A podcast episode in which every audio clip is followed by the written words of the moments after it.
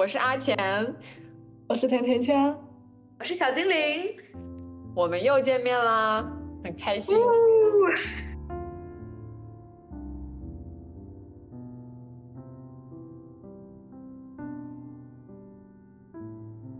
嗯，我们刚刚聊到的是说，我们今天想来讨论一下关于习惯养成的这个话题。一方面是我们可以各自来分享一下你我们是怎么去养成习惯的。第二的话，我们想到说，呃，有一句话是这么说的，就是优秀是一种习惯。然后我们说，可能自律其实这个东西是不存在的。嗯，所以今天就想就上面刚刚讲到的三个方面一起来展开说说。好，那我们就开始录我们这一期的小宇宙了。所以关于习惯，你们都有什么想法？甜甜圈先说吧。我觉得学生的这种作息可能是比较容易保持和养成习养成和保持习惯的。嗯，我你们知道我一直有一个做日程本的习惯吗？然后每天都会写计划，这算是一个我的习惯。然后最最近我在养成新的习惯。比如说，我想养成一个习惯是每天练字，我在练行楷，但我发现习惯养成真的很痛很难，总是会被各种事情耽误。我觉得还挺难的。还还有，我可能会同时突然想养成很多习惯，比如说我还想养成早睡的习惯、早起的习惯。我觉得当一个人兴致突然来的时候，就是当你突然意识到我想养成某个习惯的时候，突然就一一大片习惯全来了，你全都想养成。这个时候就好像想一口吃个大胖子，结果啥都没有捞到，这就是我现在的感感受。嗯，呃，刚刚甜甜圈讲到，你好像是说以天为单位去养成习惯，好像对我来说这个也很难。就像我不是每天看都看书一样，那这样子我就好像会给自己放宽一个一个时间。我一般是会做周计划，就是只要我在这个周内完成就还好。然后比如说我这个月有读书就还好，我我感觉这种其实也可以说是一种习惯了，只是啊，因为我们每天都会有不同的事情发生，你好像像这种不是呃类似于刷牙洗脸的这种日常生活作息，嗯以外，这种练字啊也好啊，或者说早早起啊，或者说再去约定做一个什么事情。好像确实挺困难的，嗯，的确是。不过我听到“习惯”这个词的时候，我可能第一反应不是说我要养成一个习惯，就是很很刻意的那种，像刚阿浅说到需要自律的去养成一个习惯。就是我我会觉得我好像现在没有正在试图养成的习惯，可能是今年的确躺太平了吧。我我我听到“习惯”这个词，可能第一反应就是，哎，我习惯了。就是可能有一件事，当别人说到的时候，我觉得哦，就是可能一直就是默认的是这样，所以是我可能会想到的习惯，就像是这种日常刷牙洗脸一样的这种感觉。但是这个东西好像不是那种很需要养成的吧？可能就是一直在做，就默认的是这样一个表现。这个就回到了我们刚刚讲的，自律其实是不存在的。嗯，哦，我我呃，因为我们最开始开始讨论这个话题，也是因为其实现在市面上有很多关于，比如说二十一天养成一个习惯，然后包括呃多少多少天打卡，以这种机制去督促你去完成。但是呃，我们在说我们呃抛开你之前所有的习惯，你要去养成一个新的。你想要获得的一个习惯的时候，其实最开始是通过刻意练习的。但是你通过这个刻意练习，并不是说你在这个刻意练习中你就习得了这个习惯，而是说要当你真正有一天你不需要这些外在机制去约束你，你也可以保持。它不是一种自律，它就变成了一种真正的习惯。对，是的，这个我很赞同。就是说，当你所谓的。保持这种自律去养成习惯的时候，你可能需要一个很强的意志力去控制它。但如果这件事情并不是你想要的，或者说你在这个过程中得不到一个积极的反馈的话，那它很难保持下去。对，至少得是让你不难受的。暂且不说享受吧，至少不能太难受。我觉得。嗯，所以我想到，如果我们是为了养成某一个习惯而努力的去做某件事情，那我们的目的可能是我要养成这个习惯，那还不如就在每天做的过程中去享受。不过这就让我想到刚才和阿钱聊到的碎片化学习，因为最近我开始关注那个趁早品牌嘛，因为这也不是打广告，然后它有个 APP 里面有很多，因为它这个创始人是很精通时间管理的，他好像时间管理了快十年了，然后让现在这个品牌达到现在的程度，它里面就会有很多一百天打卡，它已经超越二十一天换成了一百天。昨天我刚看到这个 APP，还是因为无暇的朋友圈。因为之前很喜欢趁早，然后看到他朋友圈好像还有其他的东西，就去下载了。我发现很有意思，就是我发现他的一些习惯，因为他主要是打习惯养成，然后有一个比如说画画的习惯，因为我们我一直想养想会画画，然后一直没有坚持下来。那里面就是他每每一天打卡的时间都不长，有的五分钟，有的一分钟，有的十分钟，就是这种很轻而易举的一个可以达到的，并且有很多人见证下来的一个东西。在一百天过后，好像就轻而易举的养成了一个习惯。可是当我自己一个人去做的时候，好像就不行。而且他们会更多的利用那种碎片化的时间去养成，就是那种你在地铁上或者你呃吃饭的时候，就几分钟就完成了。好像这个样子我听起来感觉是不需要努力的，但是自己去做的时候，好像就需要很大的努力。而且自己去给自己要养成某个习惯的时候，就会。制定一个很大的一个习惯，比如说每天要努力多少分钟，五分钟是不够的。我自己制定的话，至少要半个小时。好像扯得有点远，反正就是感觉现在大家还挺吃这一套的，买的人很多。我朋友、我室友都想去买，我也打算去买，就是需要一个人监督。嗯，那确实习惯养成最初就是很痛苦，那如果有人一起的话，好像就会不那么痛苦。我会想到那个李松蔚的百分之五的改变，嗯，就是当他很痛苦的时候，这个是很违背人类本能的。可是很多事情最开始的时候就是痛苦的。是的，我我也感觉，如果要养成一个新的习惯，最开始就是痛苦的。我也是这种感受，呃，但是我觉得像这种很多打卡的这种形式，其实它是有用的。就像我，呃，一一方面是，就像我拿我自己举例来说，我的 B 站的收藏夹里面收藏了非常多的课程，但是并不是每一个我都去学习了，啊，然而我如果付费去买了一些课程，我一定都听完了。一个是这个是我花了钱的，它就是价值不一样，我会把这个优先级提升。第二个，你会在这个过程中，你会有一些同学，会有一些就是这种。学习氛围吧，我们说好像氛围很重要。就像有时候我我放假在家，我在家待着的时候，我是不想工作，也不想学习，也不想做什么的。那我会选择去一个图书馆，或者说去一个咖啡店，或者说去一个什么地方。我好像脱离了那个就是家里的这个环境，我在那个环境下，我就能够开始专注的做事情，是一个道理。我就是这种感觉。可能就是因为它更舒服呀。嗯。哦，所以换一个地方，就比如说我在寝室里学习，可能就很痛苦；那我到图书馆学习就很轻松。就是习惯养成也需要一些环境的帮助。这是为什么呢？我记得我之前好像看到说，如果你想减肥的话，你就就找一个那种什么小团体去去参加。这样的话，因为有一些外界的力量，所以是更容易坚持的。我觉得可能也是一个道理吧，就是当周围有人和你在做同样的事情的时候，他可能也是一种某种程度上的支持或者监督。嗯，是的，而且你处在这样的环境里的时候，你可能就也不断的在暗示自己说，这个我就得做这件事儿，可能也会有更少的这种其他的东西进来。嗯。而且一个人在做的时候，好像没有那个评估或者反馈的一个体系。今天我朋友说，他本科的时候应该是呃五六年前了，对，那个时候就已经开始有商家开始利用碎片化时间来利用来学习，比如说让他们读，因为他是英语专业的，所以让他读英语的原著。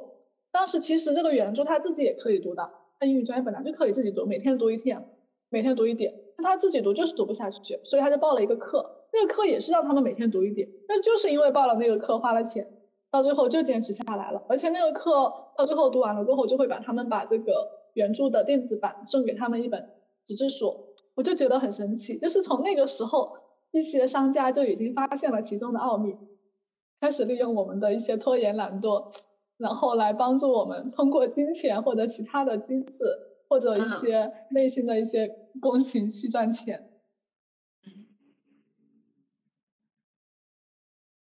不过说回自己这儿，我觉得如果让我去养成一个习惯，或者是培养一个习惯的话，我可能会首先想想我为什么需要这样一个习惯。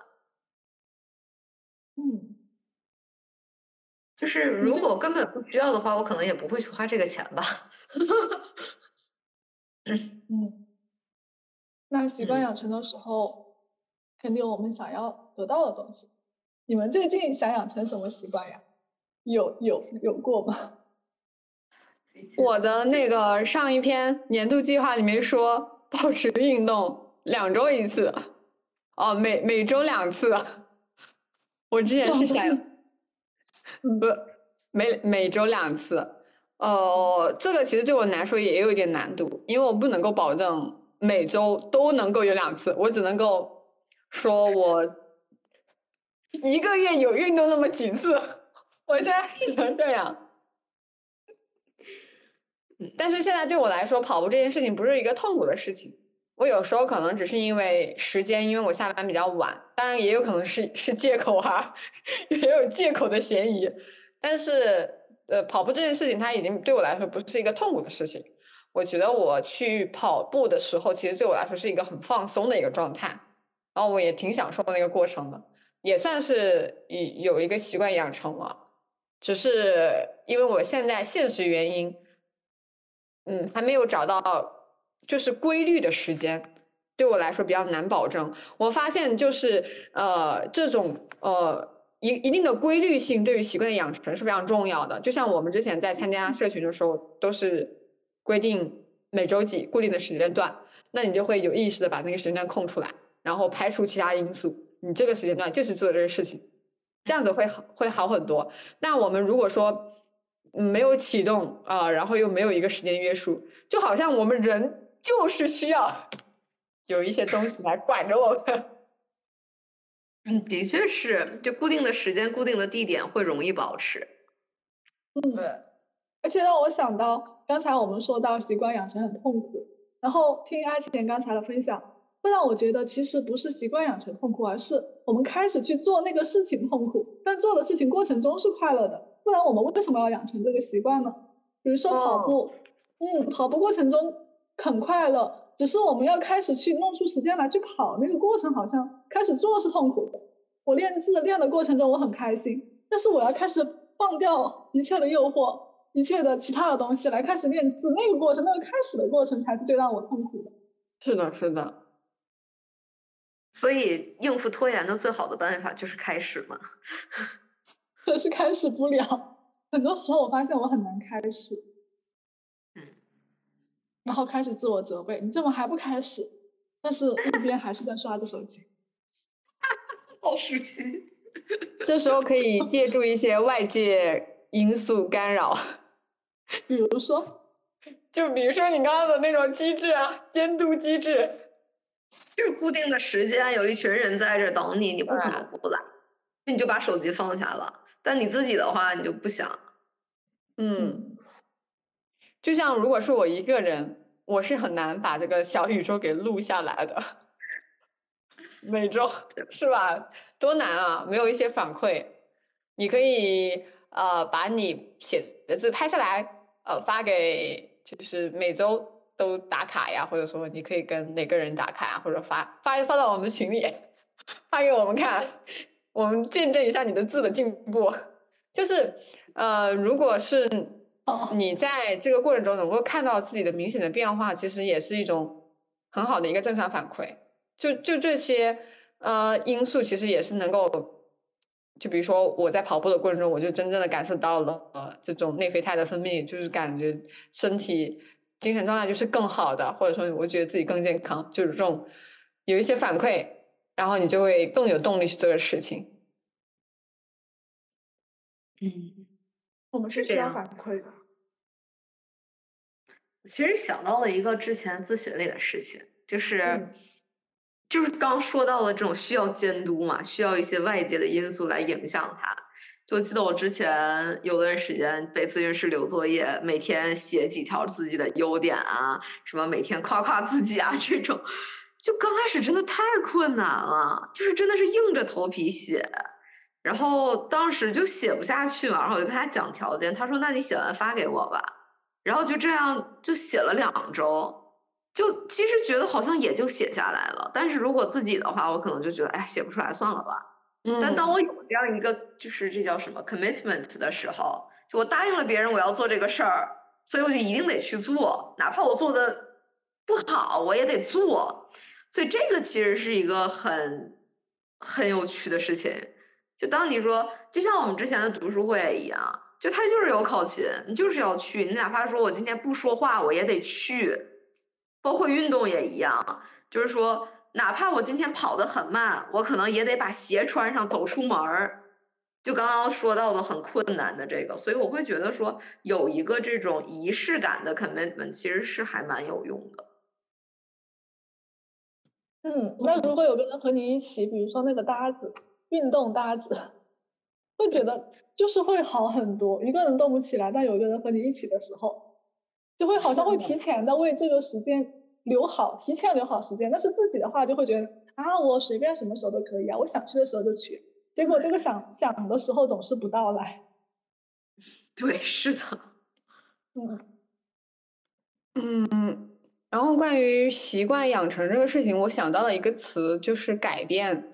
好像我们在去养成一种新习惯的这个过程中，它其实肯定基本上是正向的，因为不会有人想去养成一个坏习惯啊。然后，然后这个的话，改变就是说我可能是想改变以前的坏习惯，或者说我想养成一种对我之后的发展更有利的一种好习惯。它好像其实都是一个未来导向，就是一般有这种想法的人，至少他会更多的基于我未来想要成为一个什么样子的。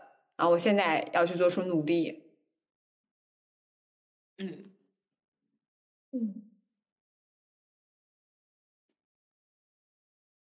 还想到一个，说到未来，就是我之前不记得在哪儿看到过的，就是如果你想做一件事情或者养成一个习惯，其实去这种 visualize 你达到这个习惯或者你做到这件事情之后的结果，也会对这个过程有一些影响，一些积极影响。就比如说去跑步吧，可能就会想到说，哎，我跑跑完步之后我很爽，或者我跑完之后我瘦了。或者是我状态很好，等等。就当你不断的强化这个反馈的时候，就是哪怕你还没去，但是你会想到说说这件事情能让我很舒服、很开心，它也是会增加你去做这件事情的动力的。就不断的去想象那种，就是甚至加入很多细节，去很生动的把它想出来这个结果。这样的时候，你去做的这个动力就会变强。嗯。我突然想到，之前看一个播客，他们就说，因为我一直想养成早睡的习惯嘛，然后早睡其实有很多好处。如果按照小静你刚才的说法，啊，皮肤变好，状态更好，第二天学习效果增加，和人交往的意识可能也会嗯更加主动一些等等。哎，但是当时那个博客就跟我说，那你你没有早睡，那是因为你没有意识到早睡的不早睡的危害，比如说它会影响你的大脑的什么。什么连接呀，或者其他的身体状况等等。当你意识到这个东西特别对你来说是特别严重的时候，你可能就不敢去不做了，然后就是反向的去形成那个习惯。然后这就像刚才我们提到的那个斯金纳箱的正强化和负强化。然后一个是呃两种方式养成习惯，一个通过正强化，就是通过得到我期待得到那个啊肤白貌美、精神状态好的那个东西，所以我去形成。我去提高我早睡的概率频率，然后另外一个是负强化，是通过我去撤销我那个我我不想得到一个精神状态很差、身体状况很差，所以我提高早睡的频率。一个是正强化，一个是负强化，你们觉得哪一种可能会对习惯养成更好一些呢？我个人觉得正强化更好用，不记得之前在哪儿讨论过这个话题了。但是如果这个负强化负强化足够强，比如说你再不早睡，你可能就再过几年就猝死了。这种的，我我觉得好像在很多时候也是适用的。就有很多人他瘦了，他去减肥是因为可能他有一天去医院，突然发现他心脏有问题，医生跟他说你再不减肥你就活不了几年了。那这个时候他的这个动力也是很强的。嗯。不过我觉得像是日常，比如说什么练字啊、跑步啊这种小习惯的话，可能就是这种正向的强化要好用一些。嗯，因为就是我写字没有那么好看，但也不耽误啥嘛。所以我会觉得，如果是我的话，我可能就不太有动力去。嗯，哎，所以有很多时候我们想养成某一个习惯，一方面是因为我想达到某个东西，另一方面是生活中确实遇到了很多一些让自己很痛苦的事情，然后督促着自己想要去养成，反正结果都是为了养成那个习惯。嗯，我觉得是这样的。花钱呢？嗯，就是你们刚刚在讲这段的时候，我其实想去找笔记，然后结果我发现没有找到。但是我就凭我的记忆说一下吧，就是之前有个老师，他就说，呃，有一个案例哈，就比如说啊，两本书，一本是关于疾病的预防，一本是关于癌症如何治疗。你觉得这两本书哪个标题会更吸引你？癌症的治疗啊？对。大概就是说，我们会优先去考虑，就是当下先解决当下的问题，再去考虑未来，可能是这个意思。就是如果你当下真的都没有办法说解决你的这种生存，或者说又回到马斯诺需求这这种问题，你是没有办法去考虑未来的啊。像然后，所以我们人可能在一些嗯，对于未来就是。不痛不痒的事情上就没有办法有对你来说有那么的大的动力去驱使你改变，但是对于一些如果真的危害到你，你已经意识到这个事情的严重性的时候，啊，你就能够获得更大的动力。我觉得阿钱一个词用的特别好，不痛不痒的，就是 像什么练字、跑步，在我看起来，至少在我目前的状态下，或者是在我了解到的你们的状态下。好像一定程度上都挺不痛不痒的，就是有有更好，也没有也不差什么，对，就可能这个影响是比较小的，所以可能也是因为这个才没有那么强的动力。嗯，但是即使是在这种情况下，就是不痛不痒的这种情况下，也还是有很大一部分人想要变得更好，就是我们有点想要说成为更好的自己，那这个过程中就涉及的这个。习惯养成其实一开始是会痛苦的，因为没有那么大动力去试。那这个时候怎么做？就就是可能要结合。可能就是，所以你要让它的影响变大，要么就加强这个正强化，要么就加强那个负强化，或者同时。所以就要花钱，花钱就花钱，是因为你有了成本啊。对，所以的话，对，就是我不去做我就亏了，那我当然得去做呀。嗯。小精灵刚才说的，让让我开始去思考，我要养成这个习惯，对我来说真的重要吗？嗯，我觉得这个角度很好。对，所以我其实最开始的时候就在想说，自律这个事儿，你得看你的动力是什么。就说我为什么要做这件事儿？做这件事情可以给我带来什么？你这什么影响都没有，我做它干嘛呢？是的。嗯。就像，嗯，就像我其实还是应该是一两年前，我就很想去学那个，就是那种引导图的那种思维导图，就是那种画以画的形式的那种引导图的思维导图，有有有一个叫做什么视觉吧，就是引导视觉吧，就是嗯，它可以在很多方面都能够应用，比如说你在培训上课的时候，你可以通过这种东西让学员。你能够有个更清晰的这种引导作用，然后包括好像可能以后以后也是能够用到，但是呢，我发现这件事情我已经想了很久了，我一直没有行动，就好像对我来说这个事情还没有那么重要，就是这样的，我没有说当前立马就能够用到的，然后我就没有去学。是的，是的，我今年初的时候还想看几本书来着，就就去年吧，二三年的时候。然后结果到头来好像只有这个助人技术是认认真真读下来，剩下的要么一一就是大概瞟了一眼，要么就停在了第一章，好多好多本儿，所以我会觉得说好像这个对我来说是更就是更 tangible 吧，就更能切身的感受到一些东西，也更有用。所以我可能就会有更多的动力来做这个事儿，但是自己看的那些书就会觉得我看不看好像影响也没有那么大，就放下了。特别是你生活中有其他更重要的事情的时候，那这些小事儿可能就是会被往后放。嗯，所以我想到我之前的计划本上会写，就是去年那个一新年的开头的一个月，我会列好今年我要看的书单。当时觉得这些书真的很不错，我今年一定要看完。可是到真正的当我看完一本书，需要看下一本的时候，我发现这本书对我现在一点用都没有。我现在就是想看另外一本书，另外一本书对我的影响、对我的启迪就是最大的。所以到了一年后来，发现我后来几乎都是一直在看新的书，之前的计划完全没看。所以到了今年开始的时候，我就不做计划了，我就想看哪本看哪本，好像就是顺着当时那个心境去做事，好像就不不需要那个自律的那个努力的成分在了，自然而然就开始做下去。所以也就习惯了。嗯，对，可能真的是没有达到那个你真正需要的程度。那，不过我在想，哦，你先说。嗯，哦，我说，就是因为因为我我这个早睡的问题，我一直都很苦恼。这个早睡确实是我现在需要的，无论从某个方面，我都是需要今天开始养成早睡的习惯的。可是我就是一直养成不了。我从今年上半年开始就养成不了。我总是和不同的咨询师咨询这个问题，可是啥都没有。我很苦恼，我觉得有很多的可以我觉得是一个很很有代表性的例子，就无数的人在说想早睡、想早起。我的一个来访其实最近也在跟我说这件事情，嗯，就是他很想每每天十点睡四点起，跟我说我已经他已经尝试了一年多了，但是一直一次都没起过。嗯，你们会有这个苦恼吗？我现在不太会，因为我现在时间非常自由，所以我想几点睡就几点睡，想几点起几点起。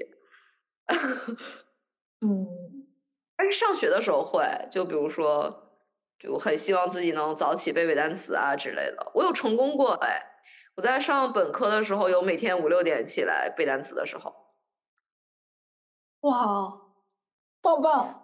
去了大概一个假期吧，当时很有动力。对，因为我当时在准备转专业的考试，然后就想说，就也不太想，就是不太想背课本，所以把托福的红宝书在一个假期的时间里背了五遍。天呐，好强！对我当时很疯狂，很疯狂，就是因为你有很强很强的动力。活该你优秀，活该你优秀。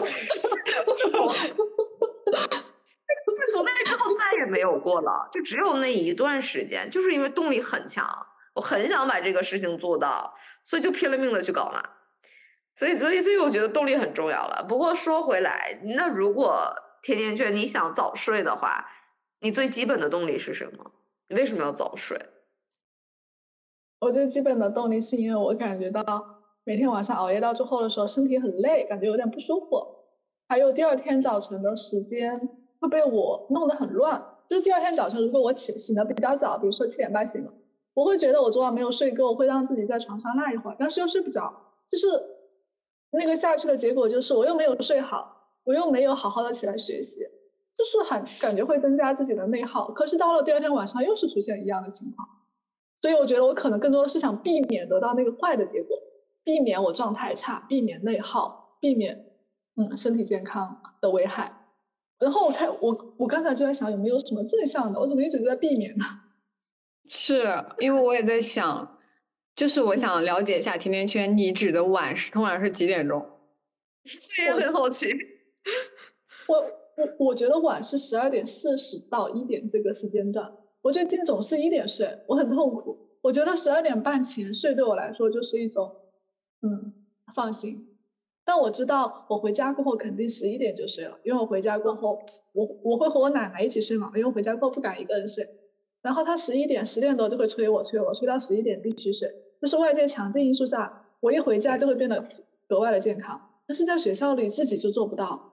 就还有一个原因是因为我的宿舍的舍友左边的舍友他有时候会熬到两三点，前面我和我同床的那个舍友他也很晚睡，很多时候我睡了他们还没睡，经过他们下床上厕所就会把我抖醒，然后我一下精神就来了，就睡不着了，我就觉得还挺困难的宿舍生活。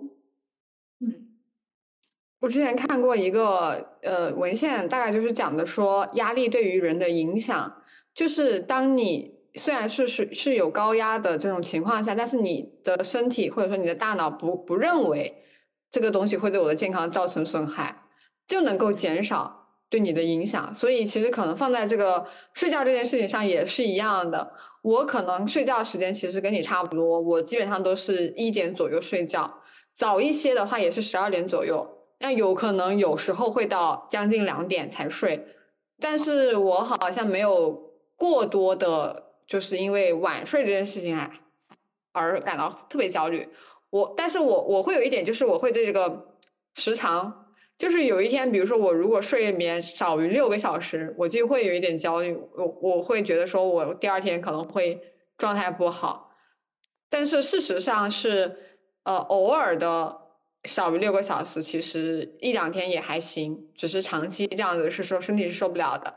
然后我就对于晚睡这个事情，好像就慢慢开始接纳了。我之前也有一段时间想强制自己早点睡，但是我发现有点做不到，我后面就顺其自然了。我刚其实也挺想提一个点，就是甜甜圈说到早上七点半醒了，然后。但实际上已经睡不着了，但好像这个时候就会有一个判断，说我昨天晚上睡的时间不够，所以我很难受。所以你这个，我在想说，你是真的觉得早上这个点儿醒是一个很难受的事情，就是身体上的这种睁不开眼睛啊，什么眼睛疼啊、头疼啊，还是说只是觉得我没睡够？因为有的人他是不需要睡那么多的。对，个人身体也会有差异。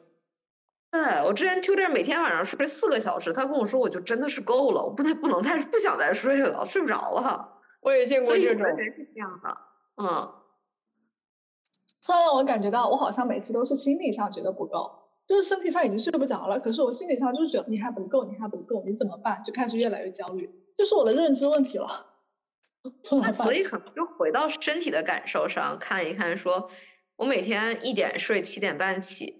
我自己第二天的状态是怎么样的？我早上醒的时候身体上的状态是怎么样？先把评判放一放嘛。哦，对，好像我一直在以那种社会大众要求的那个你要早睡，早睡的时间是几点？比如说我妈总是会提醒我你要早睡，今天早睡呢十点。虽然我觉得她那个时间有点离谱吧，但我觉得一点她一听肯定会骂死我。所以我一直在用我妈的那条标准来要求自己，无论我那晚休息的怎么样。我就是觉得，就算我那晚我从一点睡到了第二天的，有的时候会睡到九点半，其实已经睡到了八半小时已经够了，但还是觉得不行。你昨晚还是没有休息好，其实已经休息好了，是我的那种评判来一直在，嗯嗯，是的，是的，约束着我。呃，十一点到一点，干净当什么当令，一定要睡着。嗯，对，还有那种偶尔的失眠，有时候有些人也会很焦虑，然后就。更加失眠，更加睡不着。他觉得自己一定要在那个预定的时间段内睡着，不然我就可能呃第二天精神状态不好，然后反而会加重他的失眠。但实际上这个并不是说真的适用所有人，就是一个固定的时间，就比如说十一点到七点。有的人，我周围也有朋友，就是每天不睡到九个小时，他第二天就像僵尸一样。他每天至少要睡九个小时，甚至十个小时，所以他早上就是起不来。而且我也有以前的一个室友，就是他，他是一个叫什么睡眠相位后移综合症，就是他睡得晚起得晚，但是他自己是规律的，他很舒服。但如果你要让他强行的去改变，说早睡早起，那他就是难受，他的生理结构就是这样的。嗯，所以我会觉得说，如果当我们不去要求自己说非得这个点儿睡的时候，就几点困了，几点睡嘛，就可能我从十点以后就不碰手机了，我躺床上看看书，我觉得我困了，我眼皮耷拉了，我就睡，第二天早上醒了的时候我就起，是不是可能就会好一点？我是赞同小精灵这个观点的，然后我就想到了另外一个。也不是杠，就是有的人他就是很困了，但是他拿着手机就是不让自己睡，就是已经困到手机掉掉下来打到自己了，但还是偏要去熬夜，熬到第二天又开始后悔。嗯，有有很多这样的人，我了解到。这种可能是报复性熬夜。嗯，就和这种是真的需要手机来获得欢乐的，对一天一天被什么上班上学打压着，到晚上终于有点自己的快乐了，我怎么可能轻易放弃？对对对，嗯。对，管他身体舒不舒服，现在开心现在算。嗯。我觉得可能在这种情况下，是因为他从这个刷手机中获得的这种掌控感和快乐，要多于他不睡觉的这个这个难受。对，我觉得就是他平衡之下内隐的那种对更多需对需求的某种满足，确实。就你跟他说你早点睡，你不然身体不行。那他说，那他可能会想的，那我的快乐呢？我就每天除了加班搬砖，就得就睡觉，我没有快乐了，那我活他什么劲儿呢？嗯，好像我们把突然发现，我们人的一切行为好像都来自于对于某个需求的一个追逐，好神奇。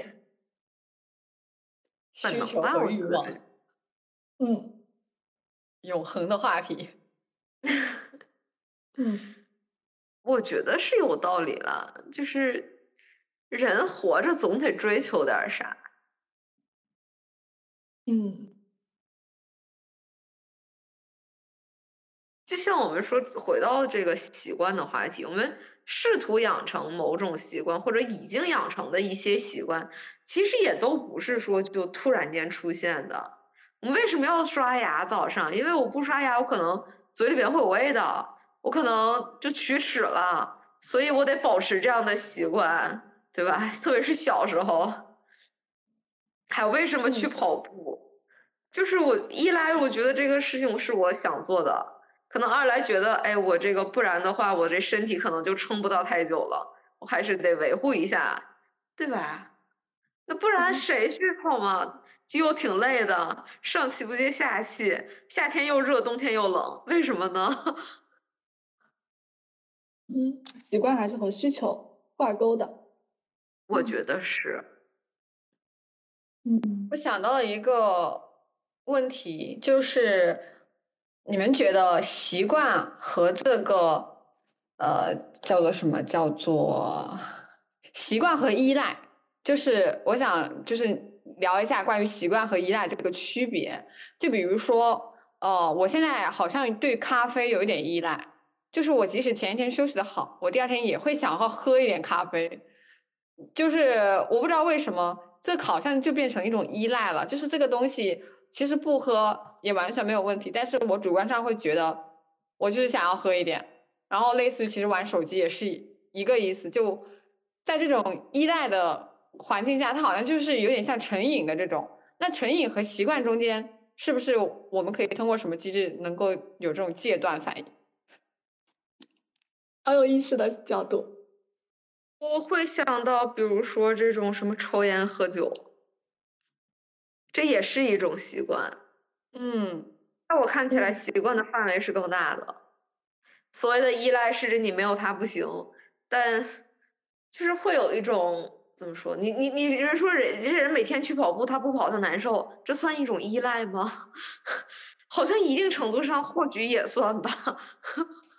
但是，嗯，我觉得这不算依赖，因为跑步这个事情对你来说，除了可能有膝盖损伤，但是这个是很小的，就是更多的是正向。但是喝咖啡这个事情，它可能会有挺多负向的，就像抽烟喝酒也是一样的，它也会有负向的一个部分，但是你就没有办法说忽略，完全忽略它的这个负向的部分，但是你又需要。这好像有点像，我我我听起来的感觉是，好像习惯是有好的部分，有坏的部分的。那我们把我们习惯称之为好的部分的习惯叫习惯，那坏的部分的习惯，我们就把它叫成依赖和成瘾。哦，对啊，这样，我也是这样想。是我说为什么呢那它的？区别吧，就是就是你给他的这个评判。嗯，那坏的部分的习惯也是我们的某种需求。那抽烟喝酒也是另外一种需求。那我们就是很不待见他。对，是这样的。嗯，因为聊到这个，就会讲到说 CBT 里面有很多，嗯，比如说帮帮助来访去改变一个不好的习惯。那这种的话，就是我们怎么去做？类似于，比如说有一个啊想要戒烟的患者到你的你的面前，他跟你说我很想戒烟，然后你要帮助我，你觉得你们会去怎么去做？这个好难啊，会让我想到美国不是有很多那种什么匿名的戒烟戒酒会啊，什么戒烟组织啊这种。哦。甚至包括一些那种 eating disorder 叫什么进食障碍，也会有相关的团体去做这种事情。这个我可能首先想到的会是他在满足一个什么样的需求，有没有其他替代的方式能够满足？如果没有的话，那很难哎。嗯，刚刚小精灵讲到替代方式，我觉得是一种很好的一个角度。抽烟喝酒这个很难替代的，我就我我至少目前周围认识的里人里面很少，就是有人真的说我就是就是不喝了，就是不抽了。我倒是身边嗯有遇到挺多，可能是长辈吧，就是戒烟然后再也不抽的有好几个，然后他们身体原因吗？有些是身体原因，有些是就不想抽了。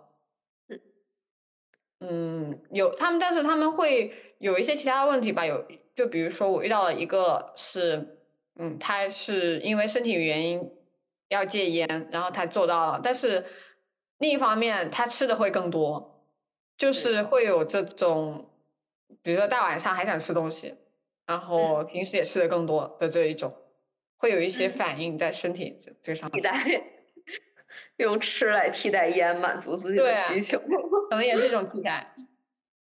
对啊，就有很多这种戒烟戒酒，最后发展成暴食的，特别多。嗯，然后我想到的是那个之前导师在嗯一个督导上面，他总是讲这个故事。这个故事最开始来自于陈海贤老师的一本书，叫《了不起的我》。里面有一个小步子原理，之前好像也讲到过。那那个原理来源于就是刚才小静你提到的那个戒酒的协会，然后他们他们的目标不是我要戒酒，而是我的目标是我二十四小时不喝酒。然后就是我的目标已经很简单了，我一辈子不喝酒和我二十四小时不喝酒比起来，我第二个目标实在是太容易了。所以我今天的目标只是二十四小时不喝酒，可是到了第二天我的目标还是二十四小时不喝酒，就以此下去还是一辈子不喝酒。就是从宏观的角度来看，你这不一样嘛？我今天不喝酒，我的脑子里知道明天也不喝酒，后天也不喝酒，是一样的东西。可是从那个例子里面，确实是很多人都习得了那个习惯，因为他的目标一直是降低的二十四小时。但其实二十四小时一直都存在。然后我有的时候会利用这个小步子原理去做，比如说我要养成某一个东西，那我就定成今天我的目标是今天之内我我我不做。而不是我一辈子不做，嗯，这好像可以稍微的容易一点，但好像我也没有依靠这个小步子去达到某样某样的习惯，因为我的脑子里一直都有一个等式，是我二十四小时不喝酒，二十四小时乘以 n 天，那就等于一辈子。那我今天不喝酒和一辈子不喝酒是一样的，就可能脑子里会有这个回路，我就达不到。嗯，但这个这个故事好像。好像和它这个原理好像是被很多老师所推崇的，我没有明白这个推崇的点在哪里，是把大目标化成小目标了吗？因为小目标会容易一些，那个白白日无改变不也是吗？就是把它变成很小的、很让你不痛苦的方式去做吧。就其实养成习惯也一样，就是我今年一年或者我每周两天去跑步，跟我说我今天出穿上鞋出门儿。这两个比起来，我就穿个鞋要容易很多。嗯，所以当你穿上鞋下了楼，关上门的时候，你已经在开始做这件事情了。你你就会想说，我鞋都穿了，那我跑五分钟吧。跑了五分钟，哎，我感觉还不错，我再跑五分钟吧。那可能这事儿就成了。但如果你在想说，哎，我以后每周都要跑两两天，哎，好累啊，算了，不去了。就是我觉得可能区别就在这儿吧。是的，是这样的。哎，所以我想到，嗯嗯你，先说。另外一个就是习惯养成过程中，二十一天打卡，有的人会倒着打，有的人会顺着打。就比如说，我已经完成了五天了，我已经完成六天了，我已经完成七天了。好像你们觉得顺着打更容易实现，还是说逆着打？哦，我今天是二十一天，明天是十八天、十九天、十八天，感觉顺着打好像更容易坚持下去。我没太试过，至少这种倒着打卡的我是没试过的，在我这儿听起来就不太靠谱。我不知道你们有人试过吗？我自己没试过。嗯，这个打卡就有点像那个，就比如说高考、中考时间，因为我们习惯上倒计时嗯倒计时，还有三天，还有两天，还有一天就要考试了。但是然后我老师就提出了一个想法，那能不能把它改成正计时？比如说我已经为高考付出了一千天了，一千零一天、一千零二天、一千零三天，这样的形成了一个自信度，和那个我还有五天高考，我还有四天高考，这样的比起来，好像前者更有利学习，好像会提高一点自信心。嗯，其实我会想说，这种二十就可能高考还不算吧，中高考毕竟考一次就结束了。但是如果你想通过二十三天、二十一天养成一个习惯，是潜意识呃其他的他的的这个潜在的语言是说，我这二十一天之后是想继续的。对，嗯，那你这嗯倒计时完，到这儿停了，你之后怎么继续？我也没有是的，因为我发现我最近买的新的日程本，它的那个二十一天打卡就是倒着打的，它从二十一天开始的。嗯，我觉得这个需要改变一下。它会变成一个任务哎。嗯，好像如果就是这件事情实二十一天之后可以结束的话，我觉得好像也没问题。对 deadline 这样做可以。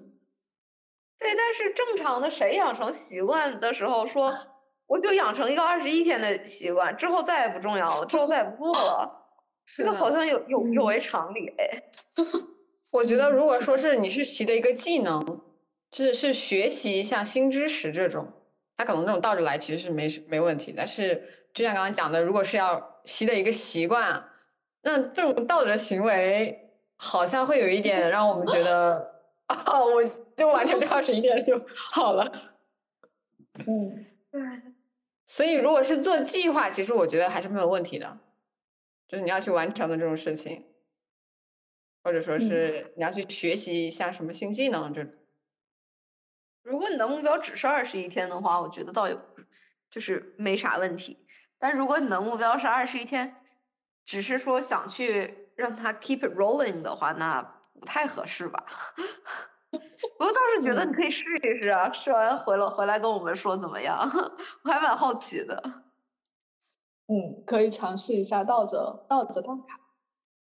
因为我也想到一个，就是我们中国人好像都期待那种阶段性的结束，就像现在我们就会开始期待过年，就可能会在心里面数还有多少天过年，类似于还有多少天到假期，就是好像到这种时间节点对我们来说是一个终结，然后是一个新篇章的开始。所以如果是这个事情的话，它从二十一天倒数，就是我这二十一天结束了，哎，我又有可以开始新的项目了。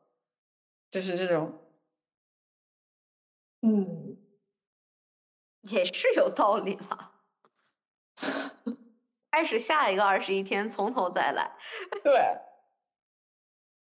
嗯，或者，哎，我突然想到，或者是我们养成一个习惯，比如说拿练字的习惯来吧。练字最开始我可能会花一个月的时间去练那个那个控笔，然后到下一个，这个就可以倒着来。这三十天我控笔，三十天三十一天，然后到到了下一个就开始练那个结构，就是一个阶倒着来，一个阶段一个阶段一个不一样的重点，好像也行。这个好像比正着练，阶段性的目标，像中高考一样的话，对，倒觉得嗯。它它是后可能有用的，因为就是你相比于一个遥遥无期的目标，你有一个很具体的时间限制在这儿，它哎是，会点很棒。嗯它是有时间节点的，就说到这儿，我这个阶段告一段落，我开始下一个部分了，而不是说像是比如说跑步啊、什么早睡啊这种，它其实是一个更长期的过程。就不是说我到这个节点结束了的事儿啊。嗯，所以有的时候我们年初会定一个今年的目标，我觉得把这个目标限定到今年这个这个事情上，会会增加很多执行感。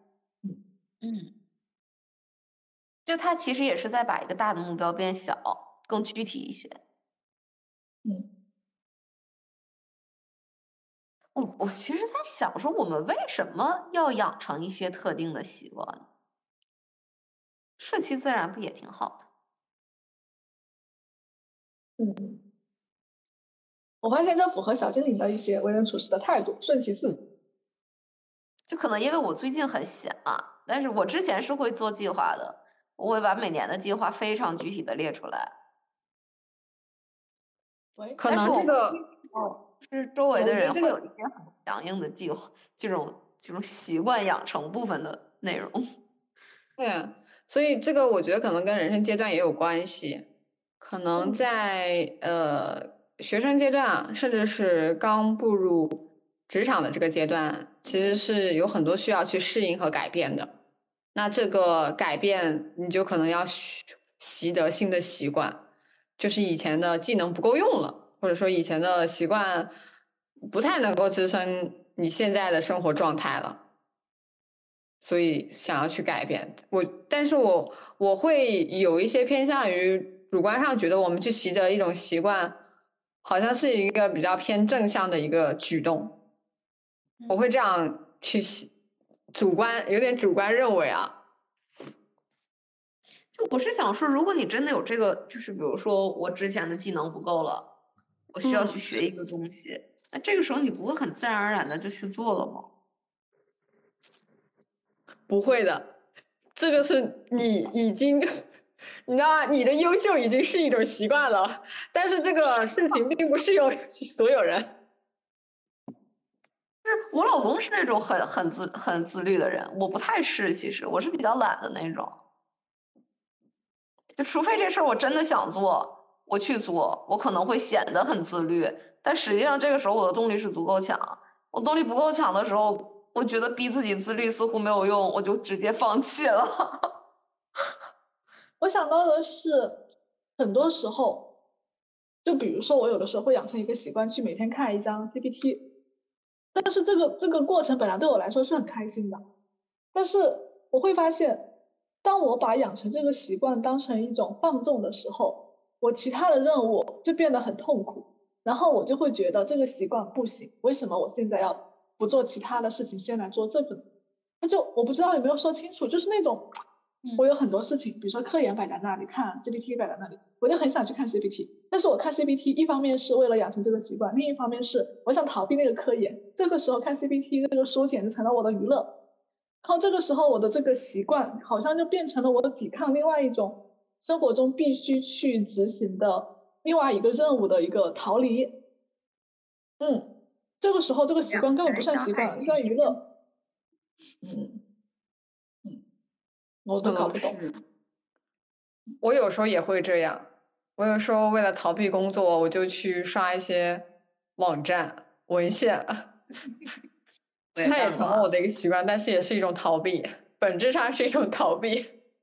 我也干过这事儿，该写论文的时候学荷兰语。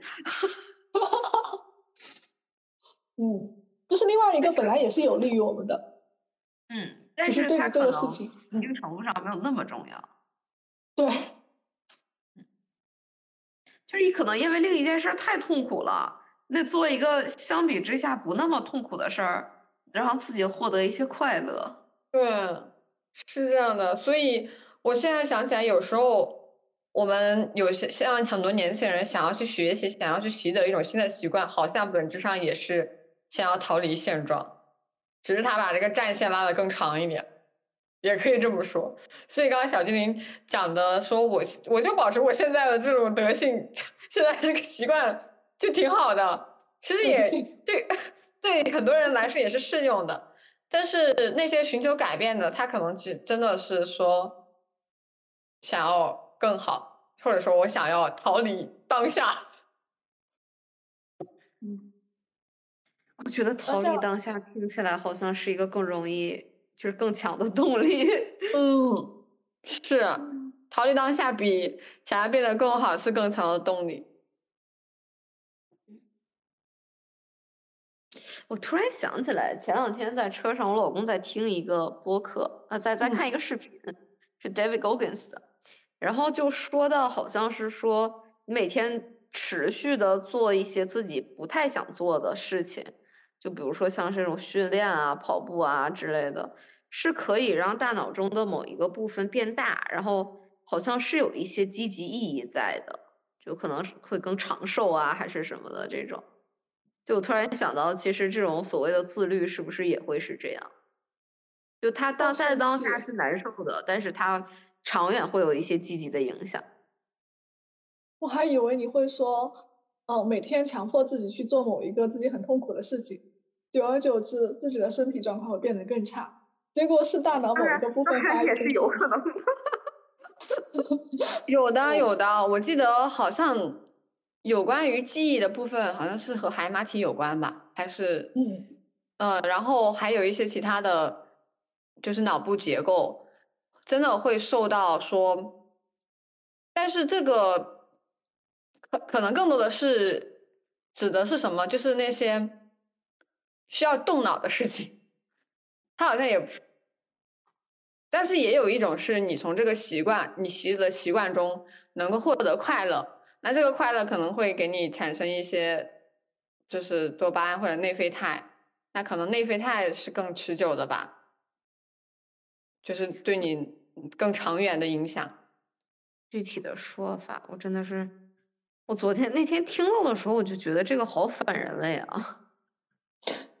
那好像是有点鼓励的去那种努力的去痛苦自己。我我又是想到的是，现在嗯，因为大家都读研究生嘛，读研究生的比例越来越大。然后，但是很多人其实并不是那么适合科研的。那读研究生的大大部分，特别是学硕，大部分的工作学习内容都是科研。那就有很多人发现自己不适合科研过后，研究生几年都过得特别痛苦。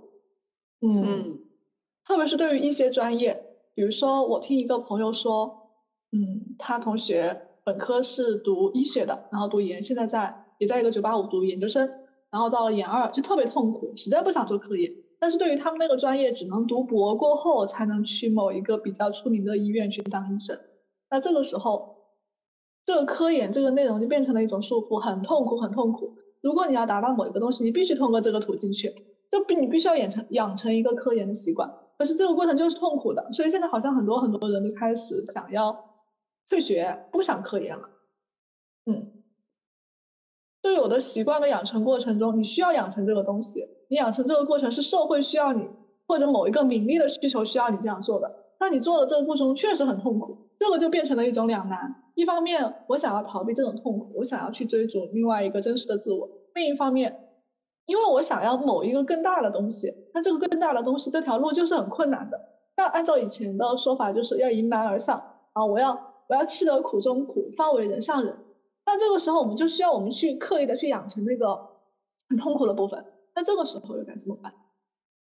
就感觉好像我们国内的一些从小到大的一些文化或者社会的需求和自我的一些需求很冲突。嗯，是的。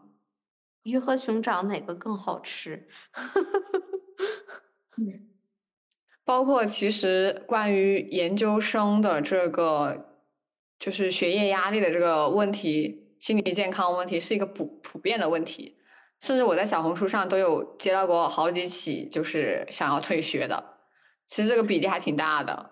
甚至我就是问我呃有读过研究生的朋友，他们都说在读研的整个三年中有无数次想退学，最终真的都是咬咬牙坚持了下来。嗯，还是会有退学的吧，但是还是小部分，可能我们最终都被现实打败了。